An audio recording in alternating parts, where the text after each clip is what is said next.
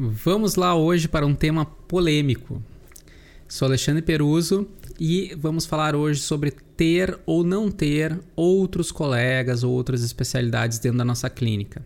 Vale a pena a gente ocupar esse espaço com outras especialidades?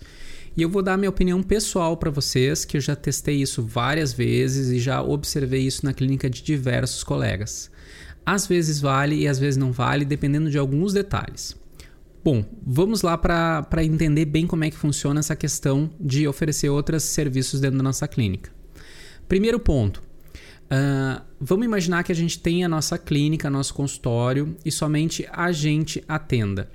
Para vocês verem como essa questão é tão delicada e tão grave, que é o seguinte: mesmo a gente sozinho, atendendo e oferecendo os nossos serviços, nossos tratamentos dentro da nossa clínica, nem todos os serviços e atendimentos que a gente oferece são interessantes de ser oferecidos. Por quê? Porque existem muitos atendimentos, procedimentos ou protocolos que a gente oferece para os nossos pacientes que não nos dão lucro. Por isso é tão importante a gente estudar nossa planilha de precificação, em que a gente avalia o custo de cada paciente sentado na nossa cadeira e a gente avalia quanto a gente ganha por cada procedimento. Depois de fazer a planilha de precificação, eu descobri que tinha procedimentos que eu tinha prejuízo, por exemplo, como o Botox. Eu fazia relativamente bastante Botox e eu tinha 200 reais de prejuízo em cada aplicação de Botox. Então o que eu fiz? Aumentei muito o preço de Botox para valer a pena e depois, mesmo assim, acabei desistindo de fazer Botox e tirando ele da minha carta de procedimentos. A mesma coisa aconteceu com cirurgia de face, cirurgia de nariz, uh, cirurgias de perna, cirurgias de braço, todas elas eu risquei da minha lista de procedimentos, porque eram procedimentos que não valia a pena eu perder meu tempo e ocupar meu espaço. Então, nesse raciocínio, a gente já tem uma ideia muito clara de que, mesmo a gente atendendo dentro do nosso consultório, existem serviços que não valem a pena ser oferecidos a gente vale muito a pena oferecer nosso produto premium. Quem não sabe disso, assista a nossa aula de produto premium para identificar o seu produto premium. Os produtos principais, que são mais dois ou três produtos que são muito bons e muito competitivos. E o resto, o ideal é riscar da nossa li lista de procedimentos. Focar só nos que dão mais lucro. Bom, então, se isso é uma realidade e os meus procedimentos mesmo, tem alguns que não dão lucro, vem a pergunta: será que vale a pena eu abrir mais uma sala dentro da minha clínica e colocar algum outro colega oferecendo um produto? Bom, aí a gente já tem uma clareza no raciocínio. A gente tem que avaliar com esse colega se esse produto que ele está oferecendo vai realmente gerar lucro para você. Por quê?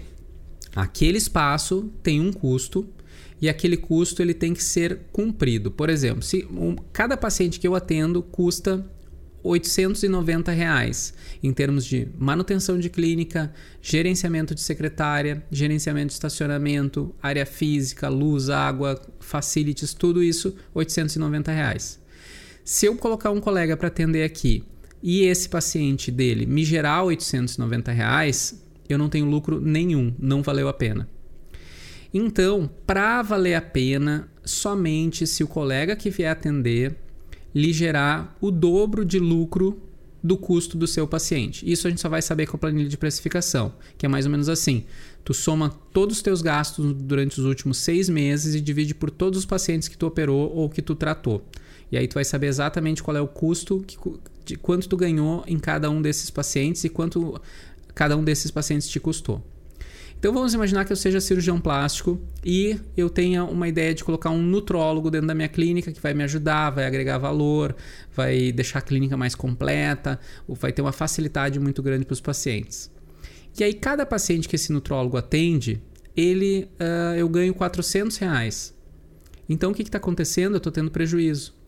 Agora, se cada paciente que esse nutrólogo atender me custar, me, me, me render mais ou menos uns 3 a 4 mil reais de lucro, aí já começa a valer a pena.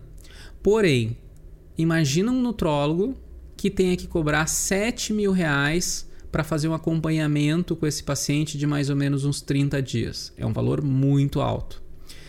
Então a gente vai baixar um pouco mais e vamos botar assim: ah, drenagem linfática vale a pena ter? Não, porque aquele paciente vai ocupar espaço, vai ocupar sala de recepção, vai uh, acabar com os insumos que tu tem dentro da sua clínica, vai dificultar a limpeza, vai dificultar o estacionamento e tu vai gastar com aquele paciente uh, 150 reais, 200 reais, no máximo 300 reais num pacote de 10 sessões. Sem falar que tu pode ter uma incomodação trabalhista, né, tu pode ter problemas uh, de processos por aquele atendimento não ter sido bem feito. Então, em resumo, a gente sabe que não vale a pena. Se me perguntar assim, Alexandre, vale a pena? Eu já ia dizer não. Não. Só vale a pena em raras exceções. E quais são essas raras exceções? Essa exceção principal é quando tu vai montar um hub de atendimento de produtos premium. Isso se chama medicina 5.0. Quem não sabe a medicina 1.0, 2.0, 3.0, 4.0 e 5.0 pode assistir a nossa aula sobre essas esses tipos de medicina. Mas a medicina 5.0 é uma medicina em que tu monta uma clínica e tu contrata outros colegas para oferecerem dentro da sua clínica somente os seus produtos premium. E aí o que, que acontece? O ticket é altíssimo e tu consegue ver algum retorno nisso. Agora, se tu trouxer um colega ou algum outro especialista para dentro da tua clínica e ele não tiver um produto premium que tem um alto ticket, com certeza não vale a pena. Então pensem muito e contem com a gente para qualquer dúvida que vocês tiverem, mandem mensagens que a gente ajuda a vocês descobrirem se isso vale a pena ou não. Até a próxima.